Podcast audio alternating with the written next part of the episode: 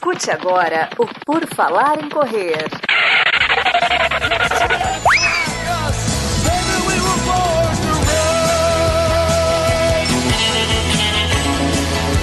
Are you ready to run?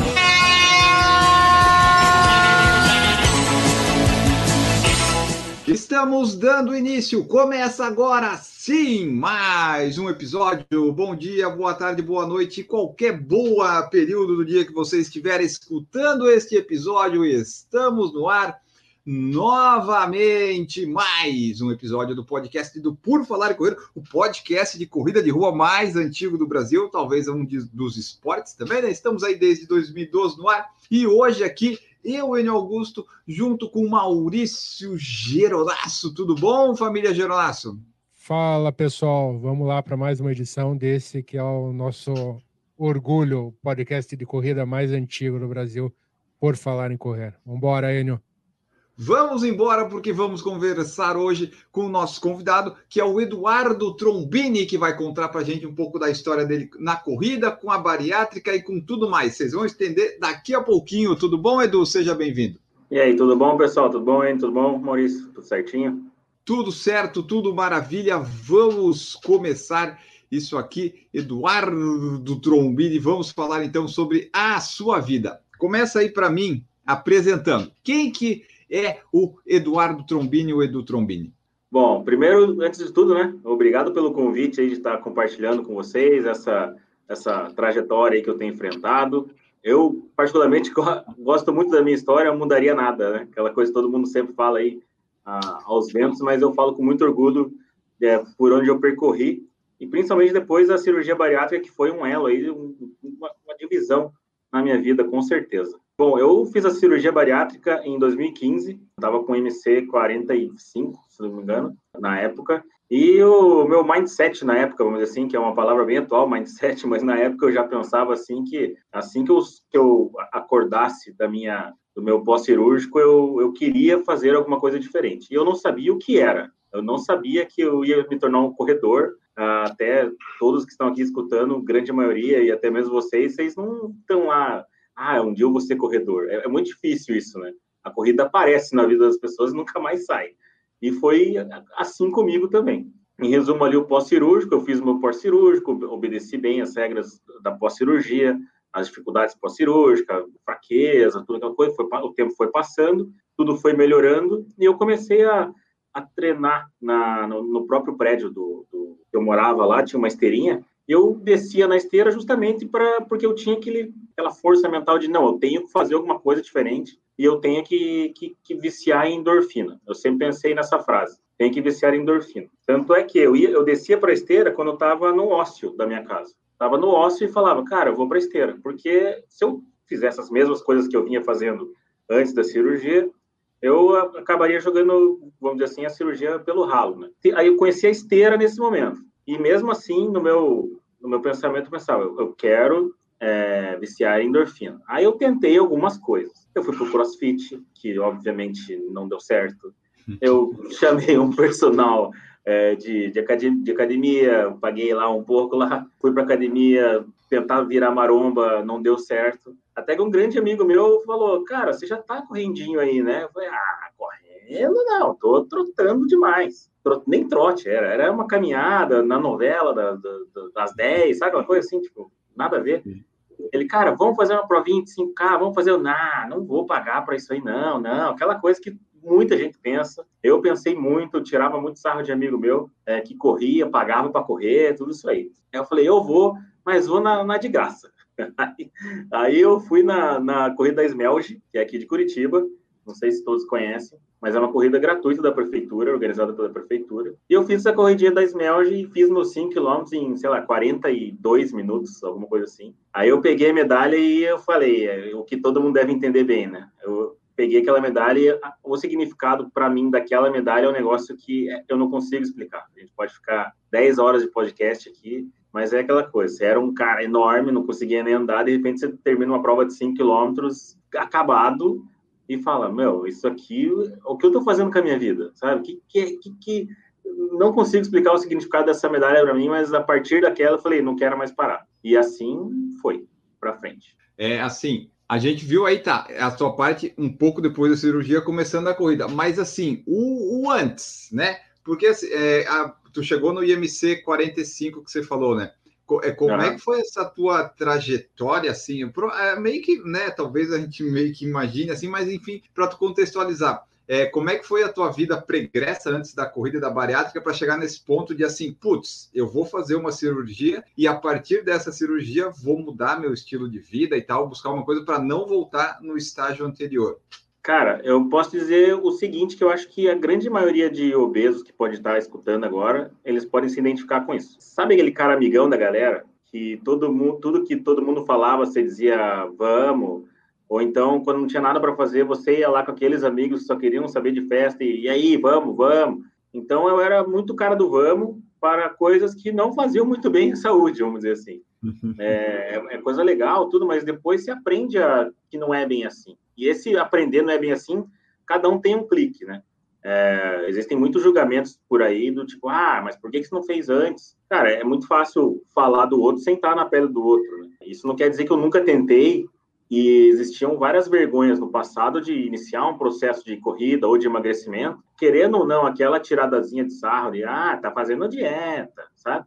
Ou, ah, tá, ah lá o Trombini, tá, agora tá focado. E você acaba querendo agradar os outros, sabe? E agradar talvez a si próprio e não sabe por onde seguir, sabe? Vários merecimentos na vida, aquela coisa, ah, não, hoje eu mereço, hoje eu mereço. Uhum. E você acaba fazendo muita coisa errada, é, querendo agradar os outros também, acaba, você acaba não se incluindo em grupos com o mesmo propósito, às vezes. Imagina um, uma pessoa mega obesa, não digo mega obesa, que não era mega obeso, igual que nem esse comentário ali dos quilos mortais, mas uh, eu tinha muita vergonha de chegar para um, uma assessoria de corrida, por exemplo, ou em uma academia, porque você, querendo ou não, você entra em uma academia pesando, tendo IMC 45, a galera já olha torto. Isso é uma verdade. A galera já olha torto. Então, o fato do obeso é, querer, eu no caso, tá? Eu, eu ter feito uma cirurgia é, é para tentar eliminar esse, esse medo e, e é um empurrão muito maior, é uma coragem muito maior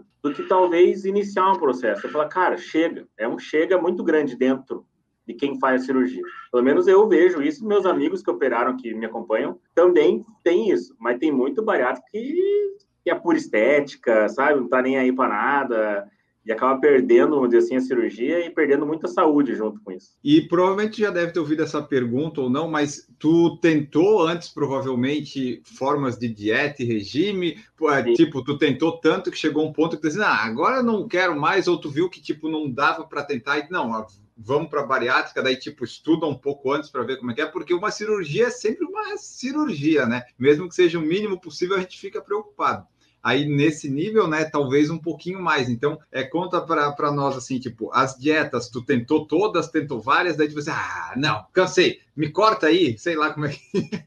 Então, essa decisão é, é, é, muito legal comentar como é que ela, como é que ela se construiu. Eu, sim, eu tentei várias dietas, eu fui em vários nutricionistas, mas é aquela coisa de talvez um pouco de falta de conhecimento da minha, um pouco não, muita falta de conhecimento da minha parte. Ah, depois eu aprendi bastante sobre alimentação pelo medo pós-cirúrgico, mas vamos falar do antes aí, é, como você falou. Ah, eu ia em várias nutricionistas. Não sei se um erro era na minha concepção foi um pouco disso, que era uma obrigação minha no pós-cirúrgico eu ir numa nutricionista que não era de plano de saúde. Então, era uma hora de consulta e ela me explicava tudo. E eu, como bom analista de TI, eu queria saber tudo. E no, no, no, antes da cirurgia, não sei, aquela coisa de não saber muito por onde lidar, eu ia em várias nutricionistas de plano, ela me passava uma dieta e eu saía de lá puto da cara, porque eu sou um cara de TI. E eu falava, por que, que eu não posso comer o pão, sabe? Mas por que que não sei o quê? Não, segue isso aqui, né? segue isso aqui.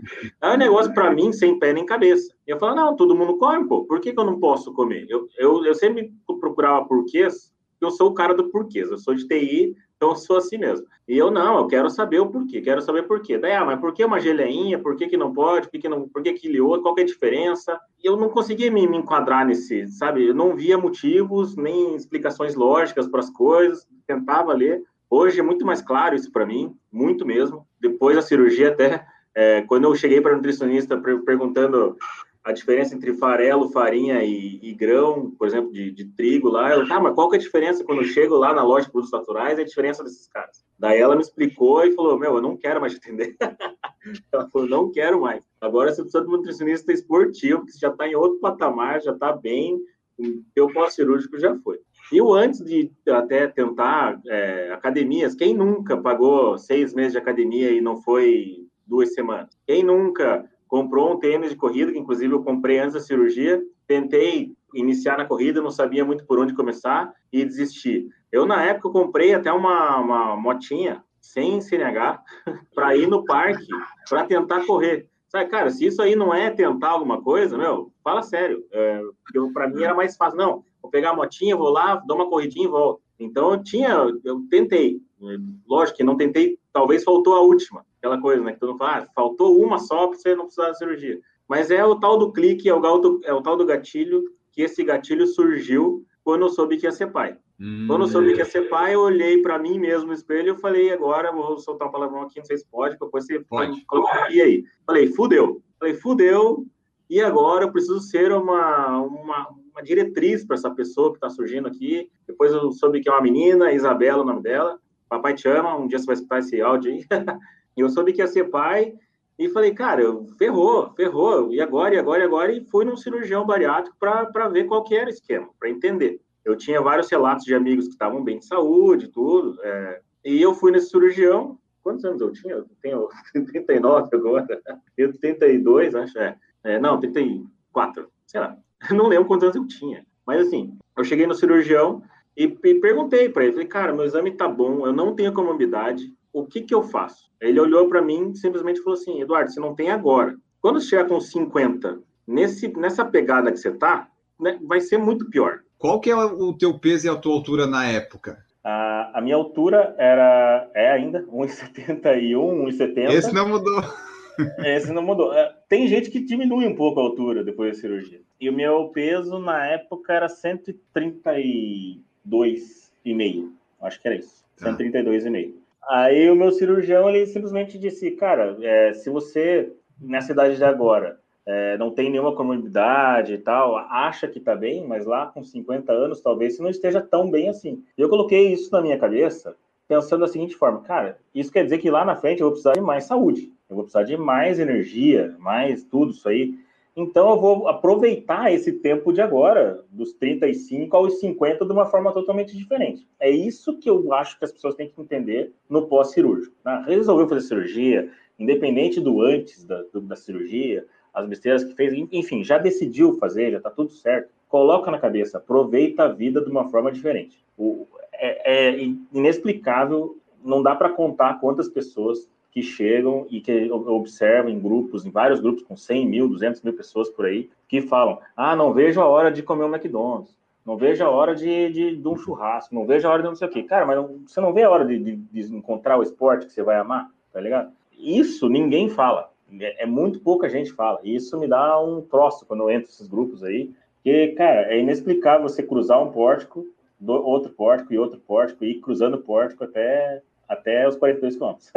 Isso é muito bom. É, Edu, qual que foi a cirurgia que você fez? Existem várias, né? O balão, o grampo. Qual é, que foi balão, que você fez? O, o, balão ele não é considerado uma cirurgia bariátrica. Ele um é um balão intragástrico, né? é um procedimento. É, eu não fiz esse, eu fiz o bypass gástrico. É, existem dois mais famosos aí no Brasil, que é o bypass gástrico e o sleeve. O, os dois têm o mesmo poder, vamos dizer assim. Quem escolhe é o médico, mas algumas pessoas querem escolher. É aquela coisa tipo escolher vacina, sabe? Você não sabe do negócio. Então vai lá, deixa que o médico escolhe, deixa que os outros escolhem para você e beleza. O que importa, se nesse caso, é, é fazer. E você fazer o procedimento certo depois, que é seguir a nutricionista, seguir o, toda a equipe multidisciplinar ali, principalmente psicólogo, o psicólogo é, que muita gente é, é, deixa de lado esse tipo de coisa e, e vai para farra. Porque esse é. aí que você mencionou é a que corta o estômago, é isso? Exatamente. Ele corta o estômago, os dois cortam o estômago, mas o bypass, além de cortar o estômago, ele tem um desvio, mas é um bypass que mesmo, é um bypass entre um e outro que ele desvia um monte de caminho ali. E o grande problema dessa cirurgia é a absorção de nutrientes. O que eu sempre falo para todo mundo, e é a mais pura verdade desse planeta, é: você troca uma obesidade mórbida por uma semidesnutrição. É, é essa troca que você faz em uma cirurgia. Não é, ah, ganhei a, a, a magreza, ganhei não sei o quê. Não. Você era um obeso mórbido e agora você é um semi, é quase um desnutrido. Então você tem que, tem que, tem que, tem que tomar as vitaminas. Você tem que se alimentar melhor. Porque é, é grande o número de pessoas que reclamam por queda de cabelo, que reclamam que a, os dentes começam a cair, unha não começa a crescer, sabe? Não consegue ficar de pé, muitas vezes, numa fila de um banco, porque está fraco. É aquela velha máxima que a gente escuta em vários lugares. Ah, mas é culpa da cirurgia. Cara, é culpa da cirurgia ou culpa que você não volta no teu médico faz mais seis meses para saber como estão suas taxas de vitamina? Então, você tem que ver como estão as vitaminas, você tem que...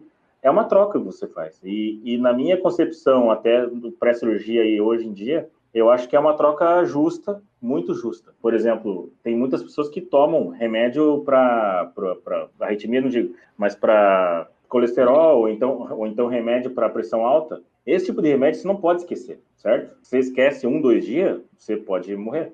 Já, um remédio, já uma vitamina, você pode esquecer dois dias. Então, assim, é uma troca boa. Então, as pessoas que trocam esse tipo de remédio para trocar por vitamina não pode reclamar que vai tomar vitamina depois. Ah, você está saindo ganhando, está saindo bem, tem vários tipos de vitamina para tomar por aí, então não dá para reclamar, tem que tomar a vitamina certinho e boa. É, antes da gente continuar nessa questão de, de, suplementação de vitaminas e alimentação, acho que muitas perguntas que devem chegar a você é aquele negócio: ah, vou fazer a cirurgia e vou ficar tranquilo, nunca mais vou engordar. Isso é um erro, Sim. né? É um erro. Inclusive a falta de vitaminas, inclusive a falta, a falta de vitaminas, ela, ela faz, causa um reganho de peso. Que quando o seu corpo ele está é aquela coisa, quando, quando você está com sede, quando sua boca está seca, quer dizer que você já está com muita sede, né? É, então você tem que levantar e beber água. Você sabe distinguir água, mas distinguir falta de, de vitaminas você não sabe.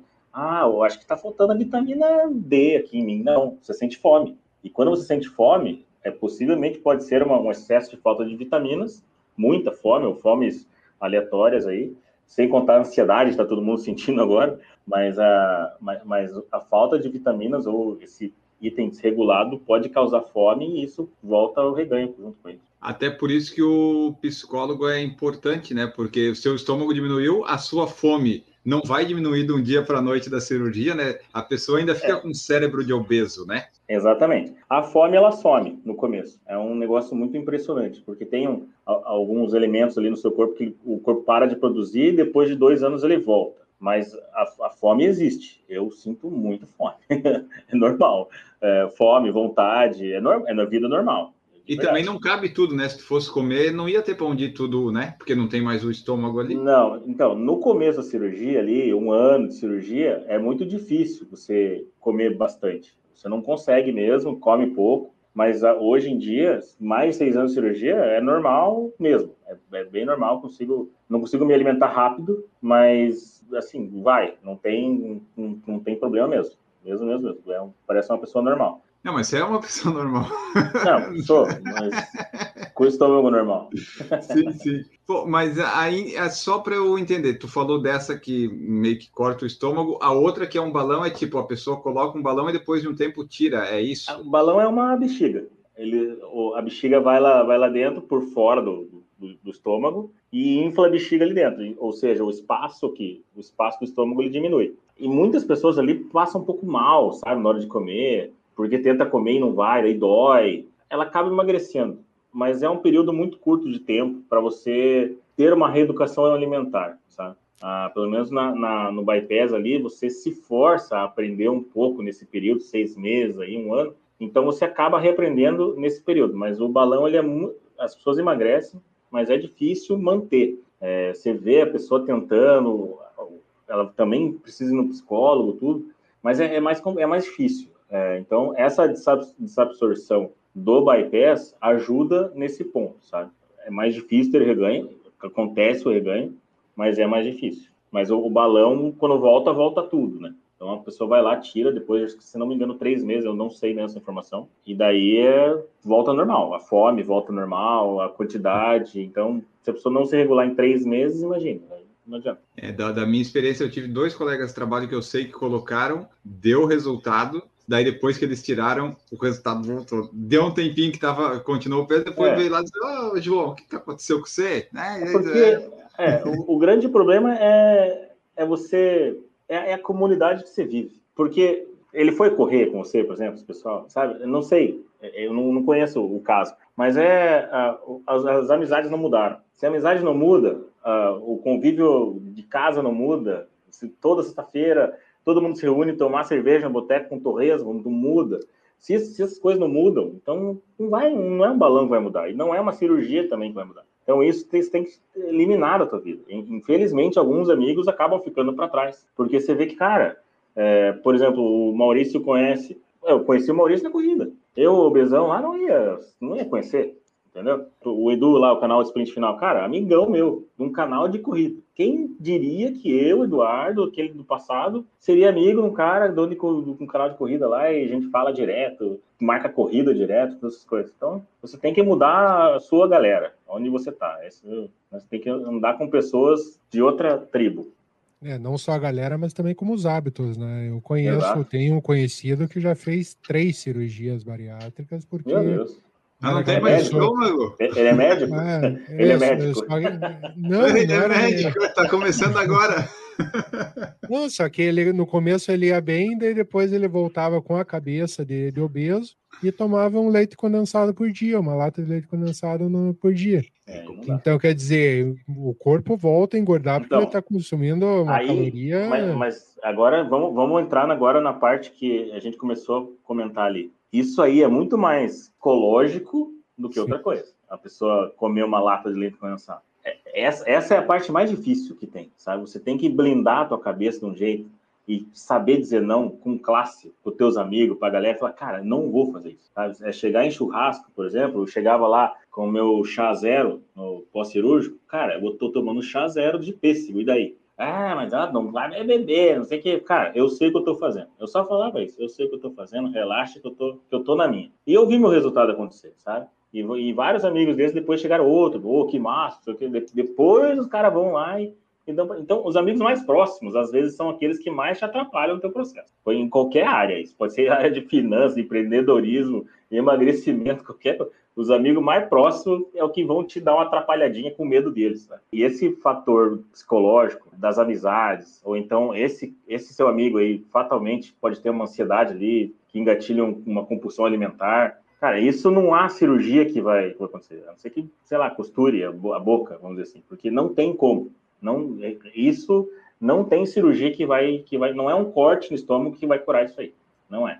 É psicólogo, psicólogo, psicólogo, entender por que o cara faz isso, por que, que ele tem que comer uma lata de leite condensado. Esse não tem que fazer. Isso então, você viu falou. o segredo do, do sucesso, Enio? É ter amigo longe. Então, a gente está a 300 quilômetros de distância, então, por falar em correr, vai ficar mais 10 anos aí fazendo sucesso. É, foi por isso aí. O Maurício, eu encontrei ele duas vezes, acho, ao vivo só até hoje.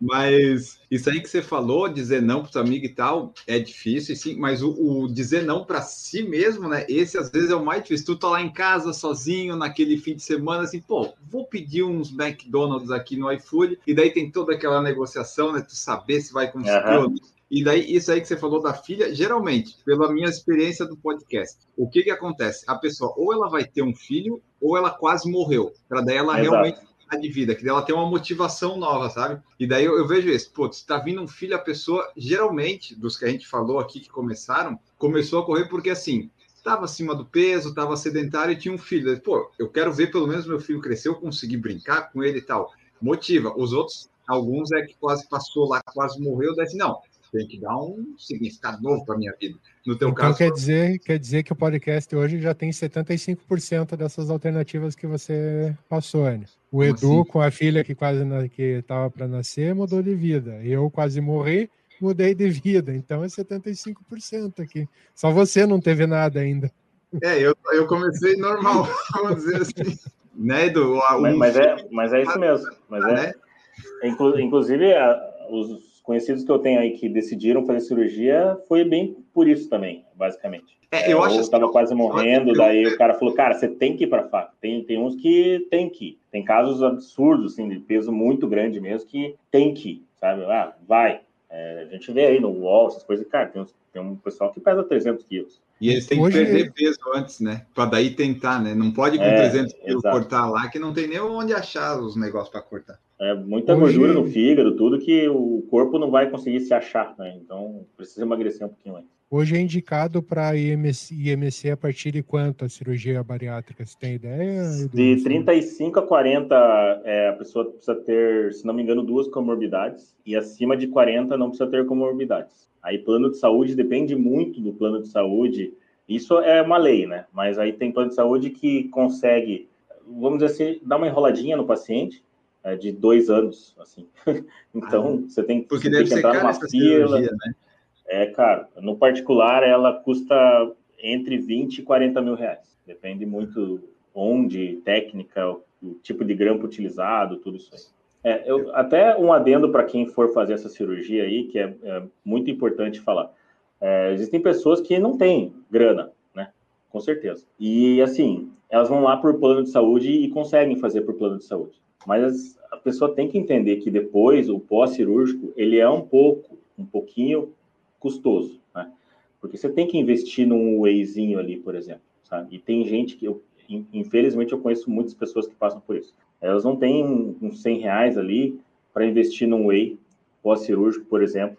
Aí para comprar o polivitamínico, que é mais 40 reais. Aí uma, uma B12 da vida, que é mais 10 reais. De repente, uma, um, alguma outra coisa que custa mais 100 reais, isso aí vai dar uns 300 a mais no orçamento. E infelizmente eu tenho vários, vários, vários casos desses que a pessoa não tem. Então, assim, quem for fazer cirurgia, pelo menos tem que saber disso, que depois da cirurgia vai aumentar um pouquinho o seu orçamento. Você vai deixar de gastar em pizza.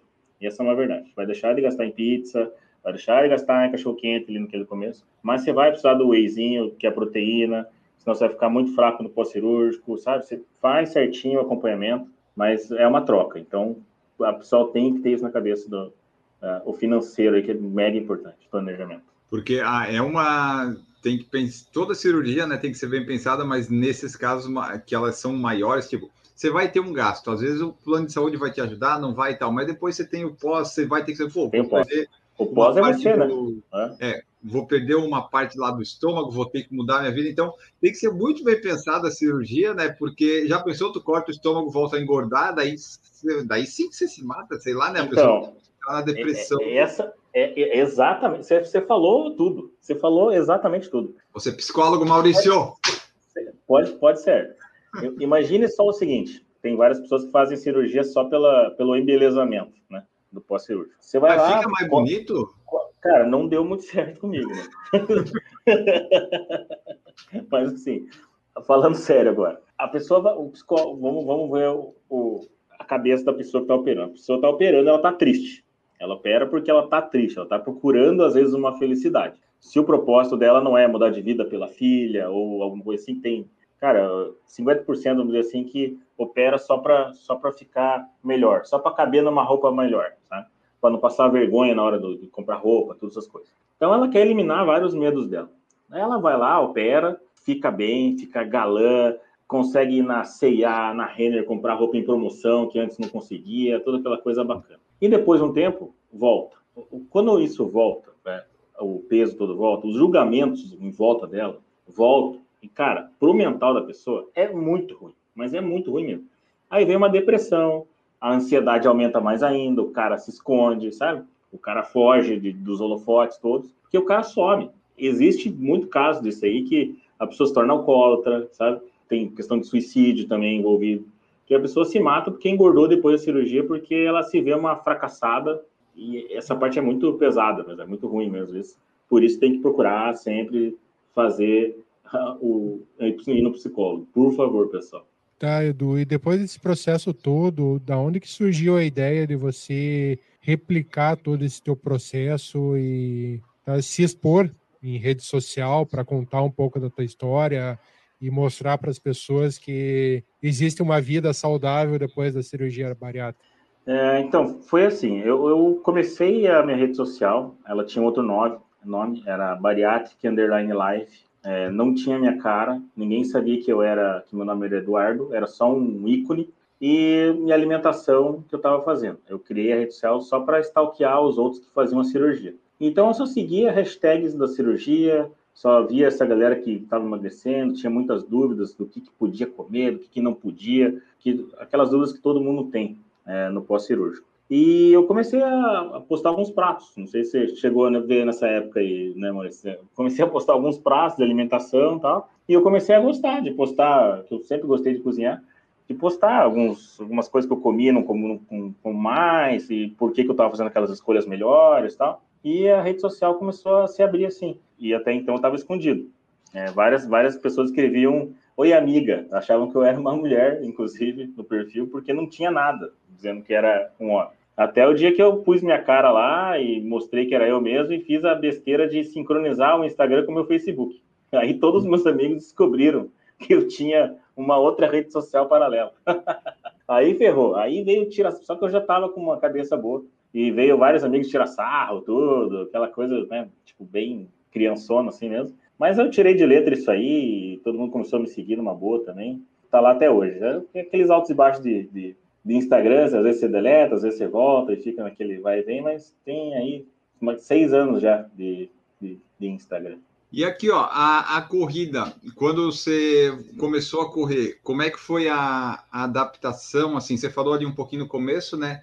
Mas assim, para começar a correr, tinha alguma diferença que você falou? Você falou que quando sai ali tá com um pouco de energia, precisa de vitamina. Na corrida isso se refletiu? Como é que foi teu início assim de treinamento? Ah, vou começar a fazer 5, 10. Tu consegue correr às vezes um pouco mais rápido? É vida normal? É, no começo eu senti muita fraqueza até os 14 dias, 14, 15 dias, tá? Depois disso não senti mais. Às vezes uma leve tontura, assim, mas nada que passe 30 dias eu já não estava me sentindo bem. Depois dos 5 quilômetros que eu fiz naquela corrida da Smelge, aquela a, a gratuita aqui de Curitiba, eu fiz mais algumas corridas de 5. Comecei a treinar lá no, na esteira do prédio, lá fazia 3 quilômetros num dia, aí 4 no outro, dava uma caminhadinha, aí 5 no terceiro dia. Treinava três vezes por dia e venho treinando três vezes por dia até então. Chegou um belo dia, de novo, aquele meu, mesmo amigo que me levou na prova de cinco, ele falou: Varno, tem uma inscrição aqui para a prova de 10. Eu, não, não consigo, cara. Não, pare com isso aí. Não, não. Você é o último, sabe aquele julgamento que você acha que vai ser o último? E mesmo que seja, dane-se também. É isso que o pessoal tem que entender. Daí eu fui, fiz essa, essa prova de 10 quilômetros, que foi era aquela Duas Marias aqui de Curitiba ah, que tinha aquela subidinha da OAB lá, lembra, amores? Boa aquela subidinha para a primeira corrida de 10 ainda. Excelente aquela prova. Bem, bem bacana. Aí fiz aquela prova, falei, cara, consigo 10, não acredito, meu Deus, que loucura. Nossa senhora, como eu sou foda, né? Aquela coisa que insuperável. Igual eu comentei no começo, você pegar uma medalha é, de 10 quilômetros, que seja 5, 10 quilômetros, você pegar uma medalha e falar, cara, olha o que eu estou fazendo comigo não, não dá para descrever, não dá para descrever mesmo. Você que tinha vergonha de se abaixar para amarrar o tênis, sabe? Tá lá correndo e pegando medalha aí por aí. Isso é, é, muito bacana mesmo. Aí eu fiz aquilo que todo mundo já fez alguma vez na vida, se não fez, talvez faça. Eu me inscrevi para uma prova de 21 quilômetros, é, uhum. alguns, algumas semanas depois, sem treinar absolutamente nada. Isso tudo no primeiro é. ano da bariátrica. Ai, ai, ai. Vai lá agora. Agora, agora, agora, você está fazendo a massa pensar aqui um pouquinho. Mas não, já, eu já estava no segundo ano. Já estava no segundo ano, no, no tá. primeira, na meia. Aí, tá, eu, eu me inscrevi para a prova, só que eu me inscrevi para essa prova e eu nunca tinha passado de 10. Então, para você ter uma ideia da minha, da, da, minha, da minha evolução, na semana que eu fui correr 21, bateu medo. Na semana. Aí, na quarta-feira, eu fiz 16K.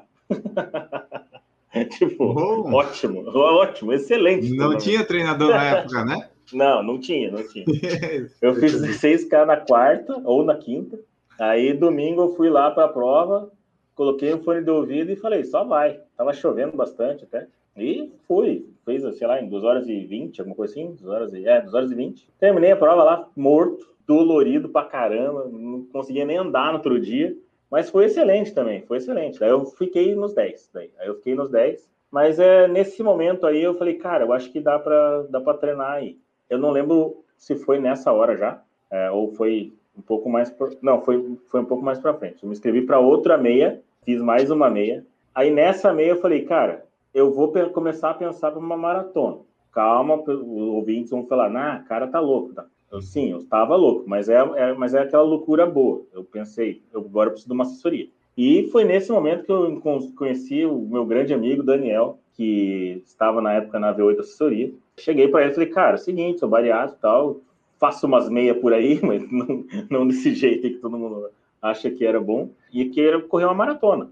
É, lógico que não agora, tal, vamos jogar lá para frente, que um ano, um ano e pouco, beleza. Quando eu fiz isso, eu já me inscrevi para uma prova chamada Maratona de Berlim. Eu me inscrevi para a prova, passei no sorteio. Aí eu falei para o Daniel, falei, cara, ferrou, eu passei no sorteio de Berlim e eu vou para essa troça. Aí ele falou, não, tem bastante tempo ainda. Tinha um ano e dois meses ainda, né? Que sai em setembro.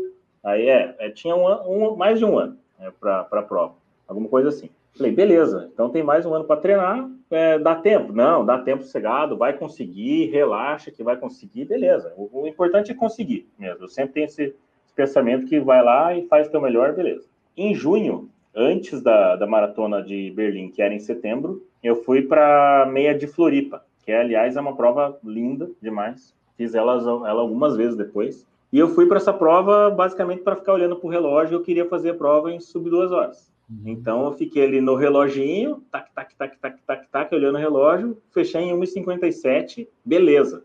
Eu não vi nada da prova, só fiquei olhando o relógio. Mas ok. Fechei em 1 hora e 57, falei, cara, que massa, fiz um sub duas horas, vou com tudo para essa maratona aí, que show que se cuide. Beleza.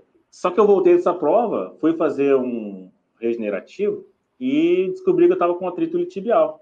Não conseguia nem andar direito ferrou meu, meu, a lateral do joelho, né? O atrito tibial. E, cara, e agora? Já estamos quase beirando agosto aí, era julho, se não me engano. Era julho, julho, isso aí, julho. É, e agora? Prova em setembro, eu preciso fazer o ciclo da maratona. E eu já estava com, eu como bom analista de TI, eu já estava com o planejamento do ciclo na cabeça. Eu li tudo, pedi para o professor Daniel, falei, cara, eu quero saber os meus longão. Eu quero, eu quero ter a visão dos longão. Eu não quero, quero só saber, tipo, sobe, desce os longão e tal, para saber onde eu vou me enfiar, beleza.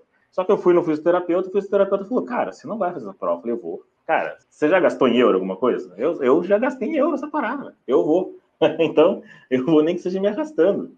É, e, e, o cara não, não, ajudava nem no mental. Ele falava, ah, tenta trocar para meia. Eu, não, não, não tem meia de Berlim, é só inteiro de Berlim. É, não, não vai dar, não vai dar, não vai dar. Eu, não, vai esse cara. Eu fazia certinho, fiz terapia, sabe? Cara, eu tava bem focadão mesmo. Até que um dia ele falou: ó, pode voltar de leve, cara, mas volta muito de leve para ver como é que vai ser. Fiz uma provinha, não deu boa, passou mais umas três semanas, uma provinha, mas eu queria bem solto mesmo, 5K, não deu, não, não deu certo. Passou mais três semanas, ele falou de novo, cara, tenta de novo. Se não der agora, você vai ter que cancelar essa prova, porque faltava, faltava 12 semanas. É, não, faltava umas seis, umas seis semanas, uma coisa assim. É, sete oh, semanas. A Erika tá ali do outro lado, só é, na calculadora, ela, fazendo ela, ela ajuda tá do ali. Ela tá lá, quem, quem tá no YouTube tá vendo lá. Tá lá. Ajudando. Aí, é, aí eu falei, não vai dar. Aí eu cheguei na assessoria lá e falei, ó, tô liberado para voltar devagar. Daí o Daniel, ou o Murilo na época, falou, beleza, então você vai ter que fazer seu primeiro semi-long way, roda 15K. E assim. Eu voltei pro fisioterapeuta depois, falei, cara, fiz 15K e não doeu. Ele queria me matar. Ele queria me matar. Ele falou, cara, você tá louco, você tem que voltar de leve. Eu falei, cara, não doeu. Uhum. Só que assim, doía depois do treino. Depois do treino. Metia, mas durante não. Metia gelo, bem gay, sabe? Tudo aquelas coisas que todo mundo conhece aí hoje em dia. Passava de tudo no joelho, latejava e deu uns três treinos, parou de doer. Total, parou de doer. Mas o meu ciclo foi muito curto. Foi, foi muito curto mesmo. O longão foi tipo 15, 21, 28, 30 e já desci de novo, sabe? Foi bem curto. E eu fui para a prova, né? Aquela, aquele medo, lógico, iniciante, nem, cara, lembrar emociona. Muito legal, muitas pessoas, se não me engano, 35 mil, acho, 40 mil pessoas nessa prova. Hoje em dia, inimaginável isso. E fui, fiz a prova, brincando, filmando, como eu sempre gostei de fazer. Não sei se o Enio já viu, o Maurício já deve ter visto eu nas, nas já, provas, já sempre uhum. pegava o celular, ligava o celular no meio do troço, uhum. correndinho mesmo, e concluía a prova e saí da prova e falei, quero outra. Na hora, eu falei, eu quero, preciso de outra. Seis meses depois eu fiz a maratona de Santiago, que filmei a prova inteira, fiz sub 4 filmando a prova toda, tá lá nos meus stories, inclusive, tá, tá salvo nos stories. Cheguei no Brasil, levei uma bronca do Daniel. Ele falou, porra, se tivesse, se não tivesse filmado, eu tinha ido melhor. Mas eu filmei a prova inteira, filmei na... e eu me preocupava ainda de filmar na vertical, na horizontal, porque eu tava gravando também pro canal do Edu lá do Speed. Uhum. Então eu tava, eu tava... eram vários takes no meio da prova. E no meio, no meio da prova, que a, a primeira maratona eu terminei em 4 horas e 20 alguma coisa, quase 4h30. Aí eu diminuí mais de meia hora em seis meses de treino, que eu considero bom. E mesmo assim, filmando. Quando chegou na metade da prova que eu fiz sub duas horas na meia, na maratona, eu falei, cara, é agora. Porque eu estudei a prova, né? Eu sei que depois do 30K é basicamente só, só descida nesse negócio aqui, na, uhum. de Santiago. Prova linda, inclusive. Falei, não, eu vou, eu vou, eu vou tacar o cacete aqui, vou com tudo.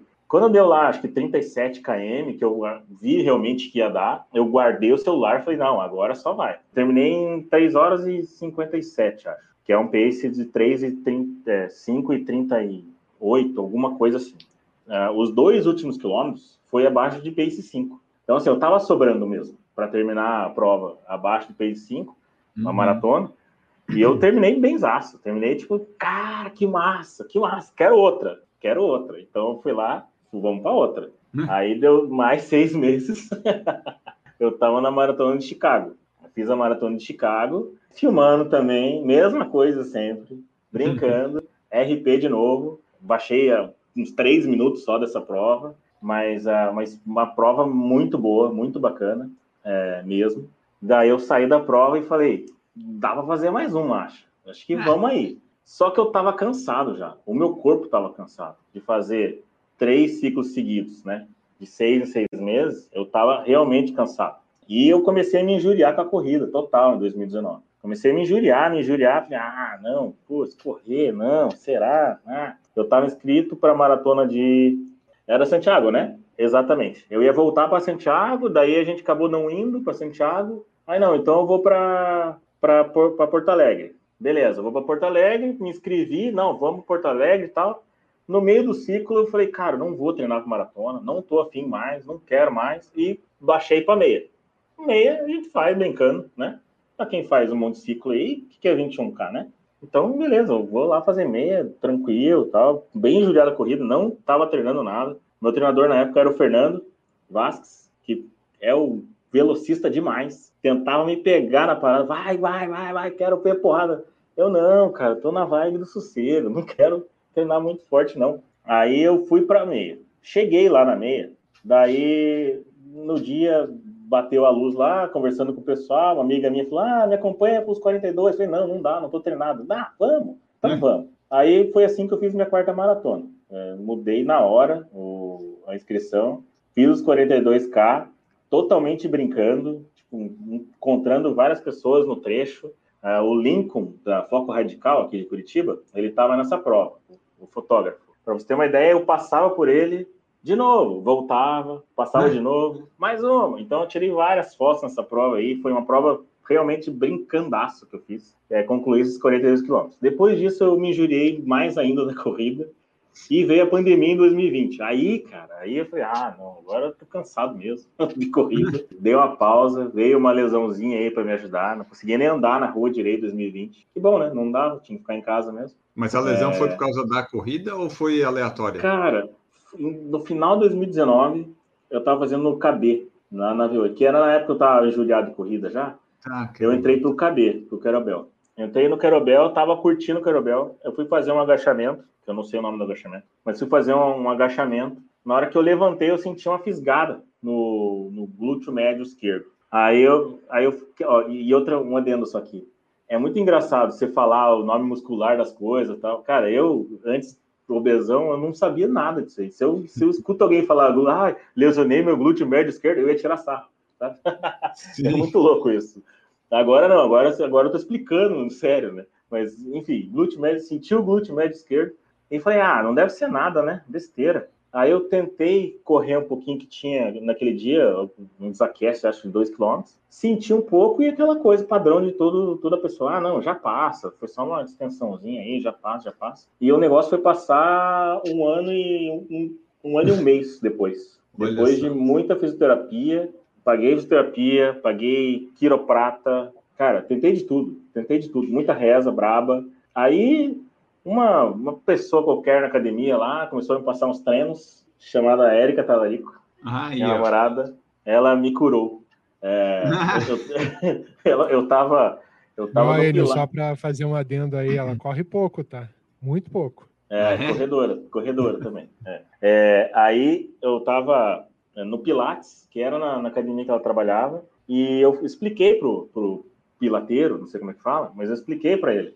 É, ó, cara, é aqui a dor tal, e, e a gente fazia várias posições, né? Aquela coisa do Pilates, e não conseguia simular a dor.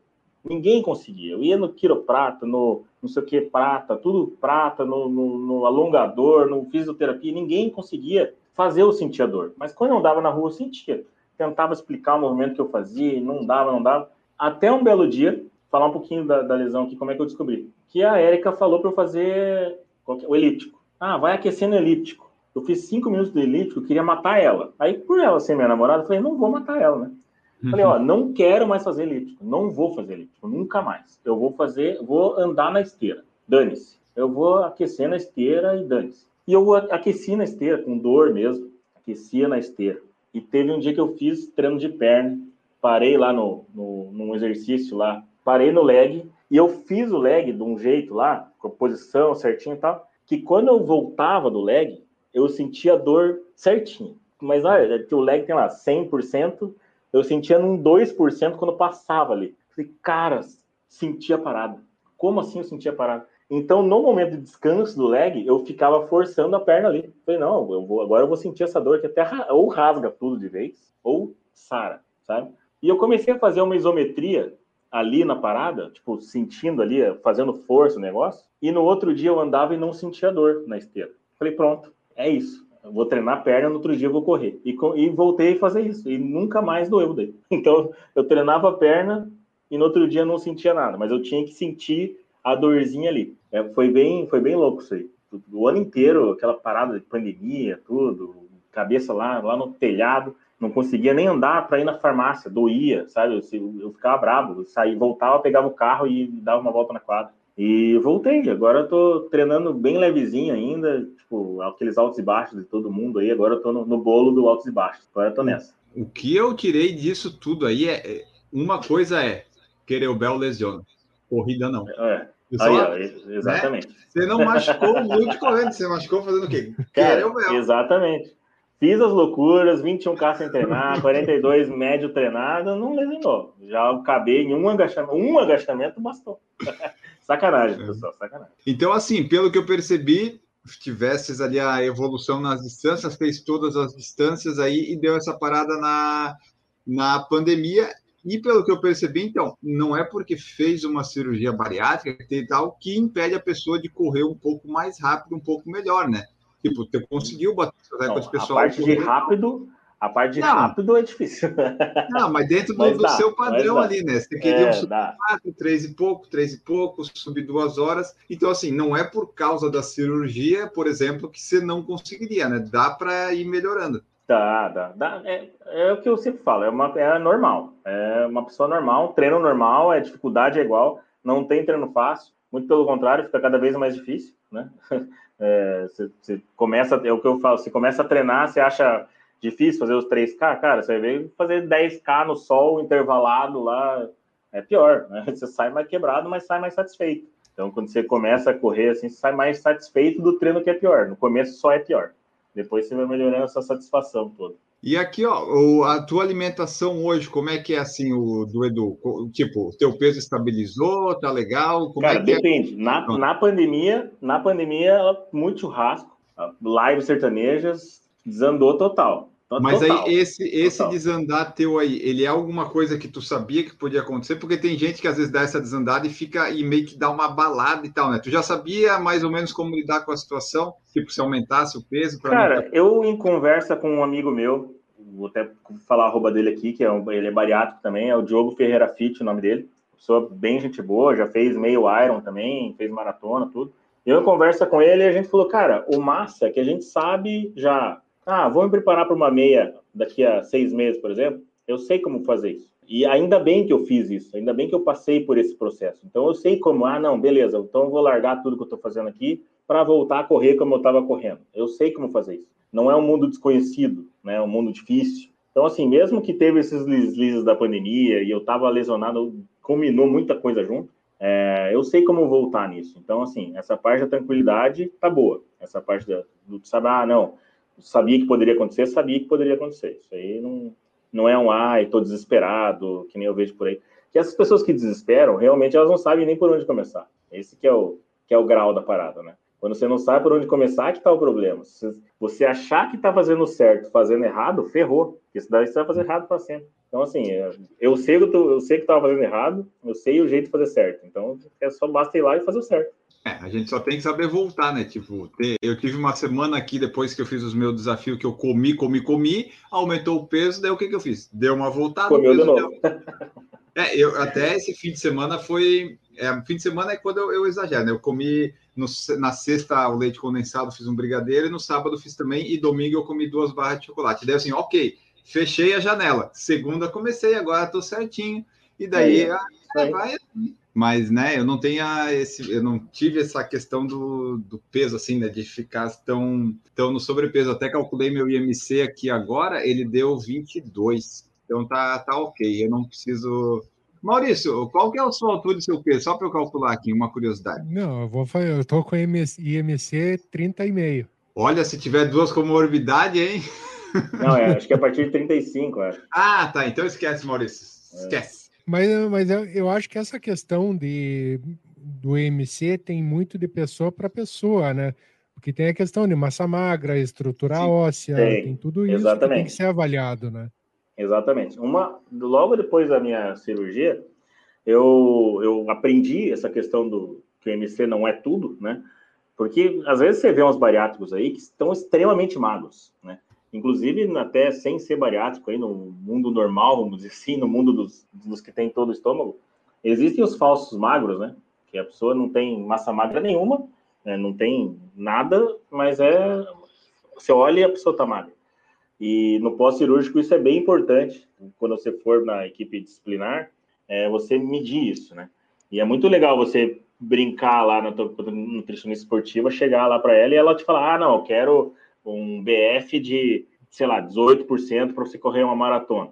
Aí você começa a entender mais ainda o que, que é, né? Porcentagem de gordura, batalhar atrás dessa porcentagem de gordura. Isso é, é bem importante no pós-cirúrgico, mas é começa a entrar um pouquinho ali na parte mais esportiva da, da brincadeira toda, que é o meu propósito com os meus seguidores aí hoje, com os projetos até que eu levo aí. Certo. Comentários que nós temos no YouTube aqui, ó, Lucas Matos apareceu. Trombini ah, roubou meu coração. Esse cara já, já dormiu no meu sofá já. Ah, então. Esse é um grande, grande amigo bariátrico do Rio de Janeiro. Ele já foi na maratona de Curitiba, 2019 também. Ficou lá em casa, dormiu no sofá lá. Ah, Mas essa você não fez com ele, que ele colocou. Ele é, colocou... Essa aí não entre em detalhes que tem história, essa maratona de 2019 aí, essa corrida aí de gente dormindo no sofá da tua casa, né, Edu? Não, não tem história nenhuma. A única história que tem é ele, ele falava que lá em casa era o albergue. Aí eu falava as coisas, ele, ele me zoava no, no Instagram lá. Ah, tô aqui no, hostel, albergue dele. Hostel do Trombini. Tô aqui no rosto do Trombini aqui, pô, não tem nada para comer, ficava me zoando direto. Quem falou que eu quero saber quando vamos fazer a maratona de Curitiba juntos. Cara, quando, quando tiver. Não, quando tiver, vamos fazer. Putz, mas tá perto, tomara que não tenha esse ano.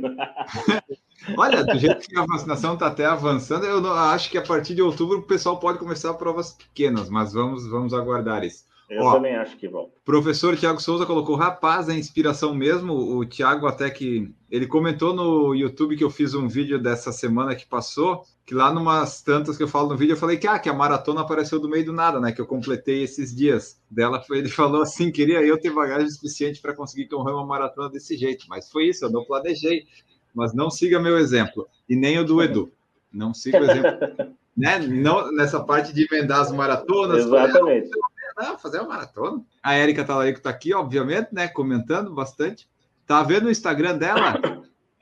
Tem um, bastante fotos de antes e depois ali que ela mostra como é que era e como está para motivar o pessoal. Isso é, isso é legal, né? O pessoal acaba gostando disso aí, porque vê que se a pessoa quiser fazer tudo certinho, dá certo. Tá? Então eles comentaram aqui, vamos pegar as últimas perguntas para eu fechar aqui. Acho que dava para o Edu falar um pouquinho do projeto Body Runners. Né? Ah, Como é sim, que... a comunidade do Body Runners, claro, boa. É, bom, pegar um pouquinho esse gancho aí da, do, do, Instagram que eu falei agora há pouco, que começou e eu só falava de comida nele, né? Chegou um belo dia que eu, eu me injuriei, porque todo mundo ficava falando, ah, dá para trocar farinha de linhaça por farinha de beterraba, dá para trocar, isso aqui. Cara, eu não quero falar disso, sabe? É legal, é, eu sei, sei, mas não quero, sabe?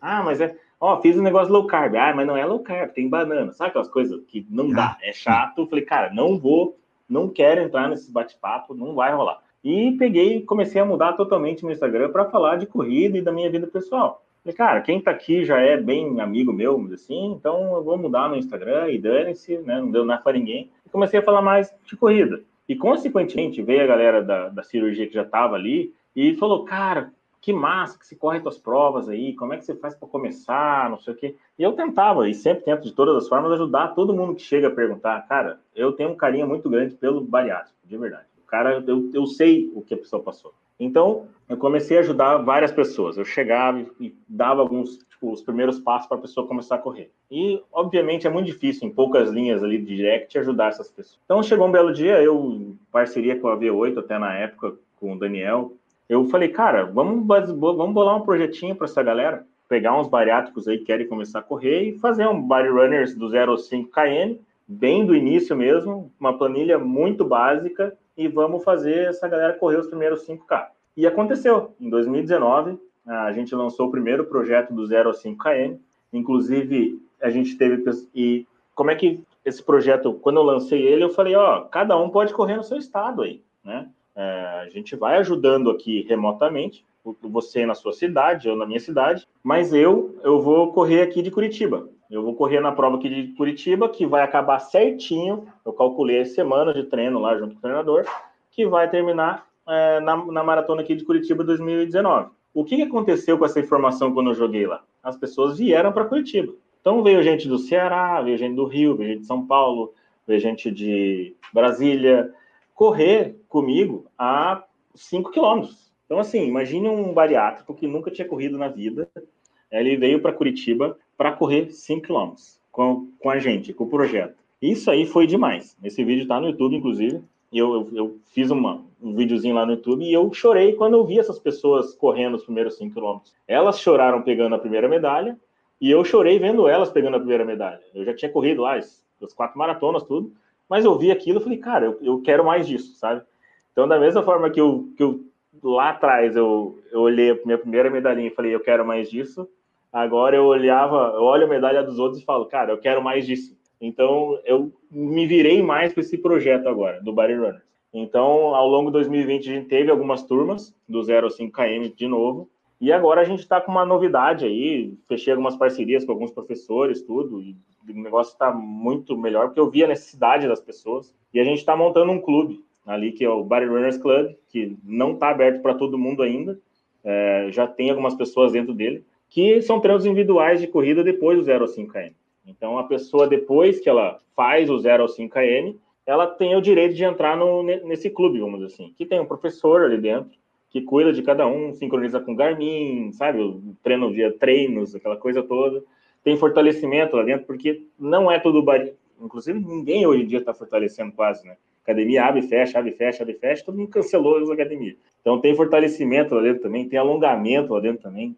Tem, assim, tem várias coisas nesse pacotão aí que a pessoa entra, ela se torna um body runner, vamos dizer assim, e eu quero muito encontrar essa galera de volta por aí. É, ah, vai ter uma corrida lá em, em, Porto Alegre, por exemplo. Pegar, eu vou até lá, me desloco até lá, aviso todo mundo do clube que, que possa viajar, todo mundo se prepara para aquela prova, no seu tempo, na sua planilha, toda aquela coisa, mas a gente vai e viaja. Porque isso, Enio, pro bariátrico é um mundo que, quando a pessoa descobre, é um negócio muito, muito fora da casinha. E é isso que eu comentei lá no, no começo do podcast, que a pessoa ela precisa de uma comunidade dela, sabe? Ela precisa de uma comunidade que entenda a dor dela.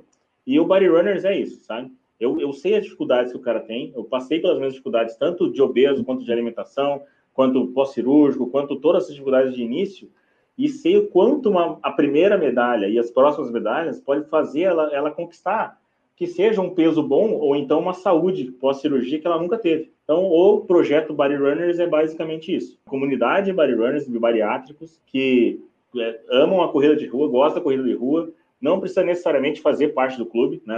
Fazer parte do clube ali, pagar a quirerinha que eu chamo ali, a, pizza, é o valor, quase o valor de uma pizza é, por mês para você ser treinado, ter fortalecimento, tudo, mas ao mesmo tempo se encontrar em lugares, você, você falar para os seus familiares, imagine, ah, eu tô indo viajar para correr, tô indo fazer meu primeiro 10K lá na prova mais rápida, lá da Garoto, lá, sabe, um negócio assim, é esse tipo de mundo que eu quero apresentar para o bariátrico, essa é a minha meta. Maravilha. E tem também o, é o portal bariátrico.com.br, né? Se é, o portal, o portal bariátrico surgiu num belo dia que eu falei, cara, acho que vou fazer um site. Sabe aquelas coisas meio malucas assim? Eu montei o site lá em uma noite.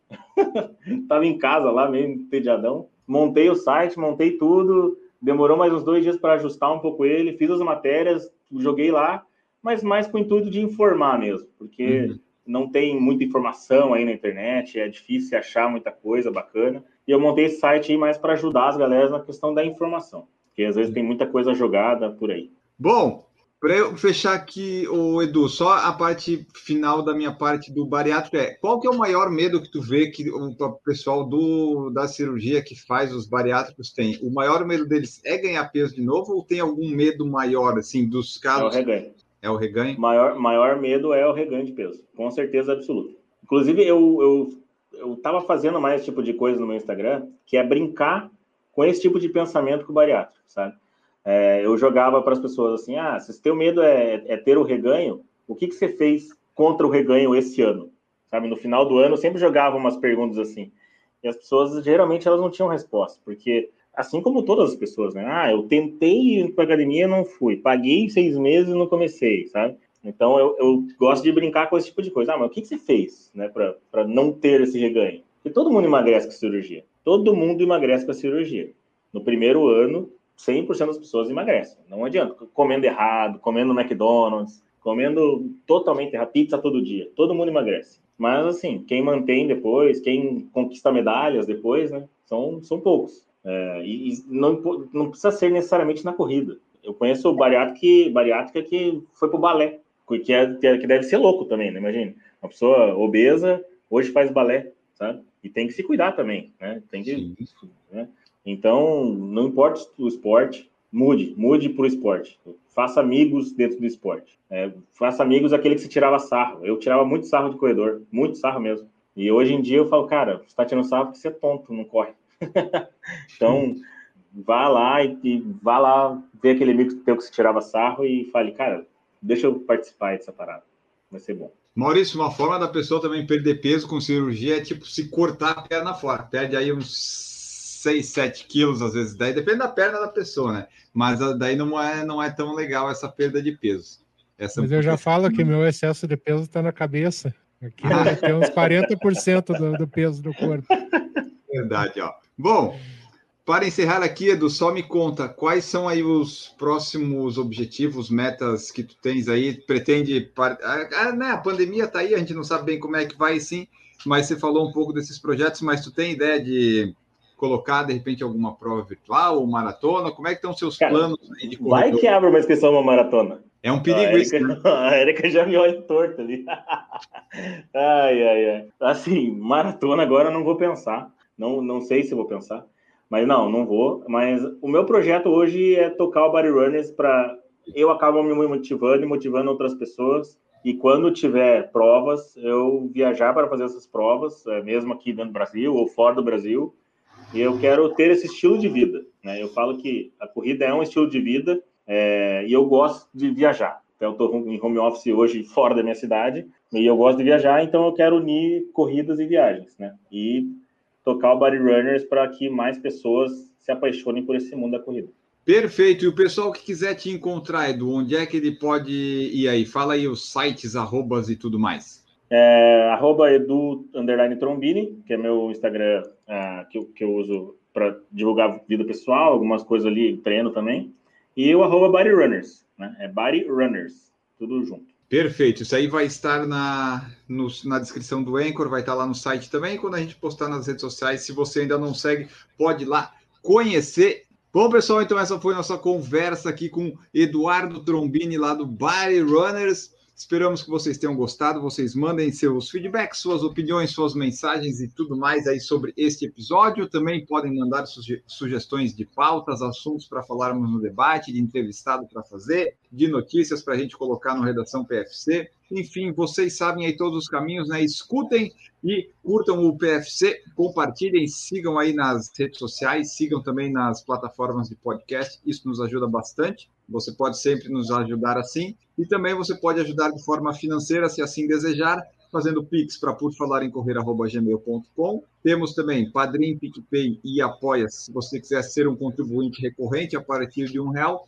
E tem o Superchat no YouTube, que se você estiver passando por lá e ah, não tem nada para fazer, vou cadastrar meu cartão de crédito aqui e contribuir com o PFC e não com o Flow, ou algo do tipo. Deve ser, ah, ok, vou fazer isso. Então é isso, você pode ajudar financeiramente, mas se não der, não tem problema. Você pega e ouve, escuta os podcasts, baixa os episódios, manda para os seus amigos, compartilha, comenta nos nossos posts nas redes sociais dizendo o que, que achou dos episódios. E lá no YouTube você pode ir também curtir, assistir e também ajudar a gente aí nessa, nesse mundo aí de redes sociais. E agora vamos embora, vamos despedir do convidado aqui, Eduardo Trombini. Muito obrigado pela sua presença aqui conosco. Foi muito legal conhecer sua história e tirar algumas dúvidas aí ah, né, da, da, cirurgia, como é que funciona, como é que não funciona. Muito obrigado. Deixa a tua mensagem final e tchau. Muito obrigado, ele. Muito obrigado, Maurício, aí, por ter me convidado, falar aqui um pouquinho. Espero ter tirado as dúvidas aí do pessoal que está escutando sobre cirurgia bariátrica e corrida de rua. E não se esqueçam que vocês precisam mudar de vida. Quem está estudando até aqui, me procure lá no arroba Bodyrunners ou Edu Trombini e eu te ajudo no que for preciso aí. Obrigado. Maravilha, brigadão, Edu. Maurício Geronasso, muito obrigado pela presença. Eu que agradeço, Enio. Tenho muito a agradecer o Edu. Foi um prazer ter conversado com ele hoje, saber um pouco mais da história dele que eu já conhecia e espero logo estar correndo nas ruas de Curitiba aí com ele novamente. Um abraço, até a próxima. Isso aí, Bora. que a gente espera, né? Conseguir correr perto das pessoas e dos amigos em breve. Voltamos no próximo episódio, pessoal. Muito obrigado pela audiência e pela preferência. Tchau!